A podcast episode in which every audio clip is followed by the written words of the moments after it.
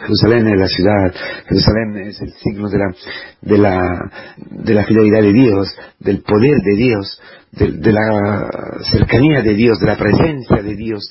Es, es, es el lugar de, la nostalgia, es el lugar de la... Todo es todo, todo es Jerusalén.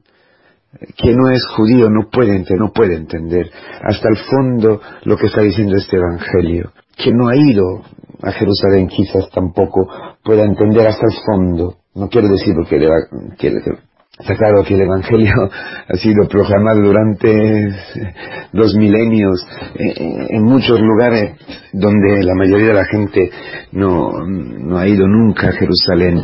Pero no sé, estaba pensando ahora en mi madre, por ejemplo, ¿no? Y todo lo que ella ha vivido es prófuga. Eh, ha tenido que salir de su país, ahora es Croacia, en la antigua Yugoslavia, después de la guerra, dentro de sufrimientos impresionantes, dejando todo, dejándolo todo, viendo sus amigos eh, matados eh, por los comunistas, algo, algo impresionante y, y, ha llorado y ha sufrido durante larguísimos años. Solamente hace poco que hemos podido ir y, y reconciliarnos profundamente, reconciliarse, madre, profundamente con lo que había sido, con lo que había vivido, celebrando una misa, una Eucaristía y, mucho más, ¿no? Con, con hermanos croatas, ¿eh? hijos de los que invadieron, que ocuparon su casa, ¿no? Para decir así, la nostalgia, la, no sé, no sé si conocéis de Nabucco, eh, la obra Nabucco del Giuseppe Verdi, habla del destierro, habla del destierro del pueblo de Israel. Y allí en, Babilonia si te olvido Jerusalén, si te olvido Jerusalén. Y todo, todo me puede ocurrir, pero que, pero no olvidarme de Jerusalén. Jerusalén es una ciudad maravillosa, Jerusalén eh, es la ciudad más estupenda que hay sobre esta tierra. Jerusalén es eh, es la puerta del cielo. Jerusalén es el lugar donde, nuestro Señor Jesucristo ha entregado su vida. la ciudad donde nuestro Señor Jesucristo ha destruido la muerte. Es la ciudad donde empieza nuestra vida, nuestra vida verdadera. Jerusalén es nuestra patria. Jerusalén es la ciudad del gran soberano. Jerusalén es a donde Dios ha querido poner su morada. Jerusalén es de Jerusalén es ciudad de la paz. Esto quiere decir Jerusalén.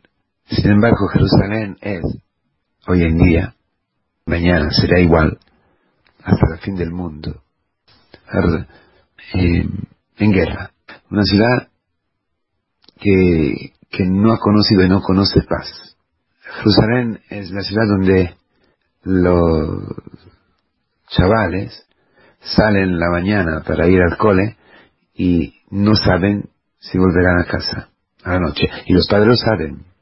Jerusalén es la ciudad de la precariedad. Jerusalén sabe que, lo puede, que puede ocurrir en cualquier momento lo que ha ocurrido en París hace dos, unos días. Jerusalén es la imagen más perfecta de nuestra vida, hermanos. De lo que ocurre en nuestra vida cuando nos cerramos a la visita del Señor. El Señor nos visita con muchas palabras, con los acontecimientos, con su iglesia. El Señor obra milagros para nosotros. El Señor predica por boca de sus apóstoles. El Señor ha hecho, hace y hará de todo para, Jerusalén, para que Jerusalén pueda abrirse a su amor, a su misericordia, a la venida del Mesías, a la venida de aquel que es de verdad, el único, que tiene derecho para vivir, poner su morada, gobernar y reinar en Jerusalén, el príncipe de la paz. Pero no, Jerusalén ha matado a todos los profetas y ha matado también a Jesús. Por eso ya no hay día de paz. Por eso ya no, no. Yo no sé, Jesús era hebreo, ¿no? Era judío hasta el fondo, ¿no? Era totalmente un judío. Ha sido ha crecido con este amor profundo para Jerusalén, un amor visceral, un amor de nostalgia, un amor pasional, un amor litúrgico, un amor profundo eh, para Jerusalén. Y dentro de este amor crecía en él, como hombre, la conciencia de, de sumisión, la conciencia de que toda su vida iba a Jerusalén, que era como un magnete que, que, que, la traía hasta el cumplimiento de su misión en esta ciudad. Y cuando ya está cerca, cuando ya está cerca a Jerusalén y al cumplimiento de su vida en Jerusalén, de su misión en Jerusalén, y ahora, a mí esta mañana esta, este acontecimiento me, me ha profundamente conmovido. Y sigue conmoviéndome porque he pensado a toda mi vida, he pensado a todas las veces que, que Jesús se ha puesto delante de mí, sentado allí, mirando mi vida, que ha sido elegida para ser su morada, que ha sido, que me ha sido dada para que sea un icono de la paz, el cumplimiento de la paz. Y todas las veces que yo, que yo he dicho que no, que, que yo sé cómo se hacen las cosas, que, que no necesito otro que venga a reinar en mi vida. Las veces que, que yo he acogido solamente en la superficie de mi, corazón, de mi mente, a Jesucristo, quedando pero en mí el orgullo, el hombre viejo, defender este hombre viejo, este hombre de la carne, este hombre de, de la lujuria, este hombre de la, de la codicia, este hombre de la, avaricia, este hombre de, del celo, este hombre del, eh, de las concupiscencias, de los juicios, de las mentiras. Este hombre que, que no puede aceptar, que no puede aceptar el amor, porque Jesucristo que iba a traer, porque iba a visitar la paz. Jesucristo iba a traer la paz, la paz a quien estaba en guerra, a quien no podía más, a quien ya estaba agobiado, a punto de morirse, a quien estaba muerto, destruido por sus pecados, por, por los romanos, por, por lo que sea, ¿no? Lo, lo, lo terrible, lo desconcertante de todo este asunto es que Jesucristo esté llorando, llore, porque Jerusalén no había comprendido, no había conocido, no había acogido el amor de Dios, del gran soberano que, que habitaba, que vivía, que había puesto en Jerusalén su morada. Es como, es como si no reconozcan ya el Padre, como ya si los hijos ya no reconozcan a, su padre, al jefe de la casa. Es algo increíble. Pero es, el amor que, que, no ha sido aceptado. El amor, el amor, el amor. Tu pecado, mi pecado. Mi fracaso, tu fracaso. Depende solamente de eso, de hecho. De ese hecho, de ese hecho. Que no acogemos el amor de Dios. Porque somos tan orgullosos, tan orgullosos de pensar, de creer, que no necesitamos el amor de Dios. Por eso Cristo llora.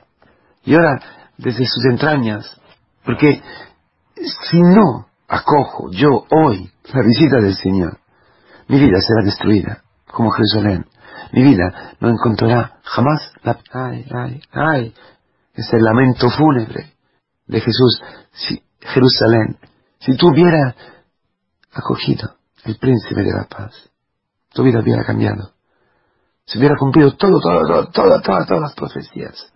Pero tú has frustrado las profecías, tú has echado afuera el Mesías, has echado afuera a Cristo, el príncipe de la paz. Y si echas afuera la paz, no te, no queda nada más que la guerra. El hombre piensa de no necesidad, de no tener necesidad del amor de Dios. Tú piensas eso, tu hijo, el problema de tu hijo es uno solo. El demonio la está engañando, diciéndole que él no necesita el amor de Dios. Al revés. A mí esto me... no sé, no sé a vosotros. ¿Cómo es posible? Por eso Cristo llora. Eso Cristo llora delante de Lázaro, pero estas lágrimas quizás son el punto más angustiante, que luego más, más, más terrible, más dolido de, de toda la vida de Jesucristo.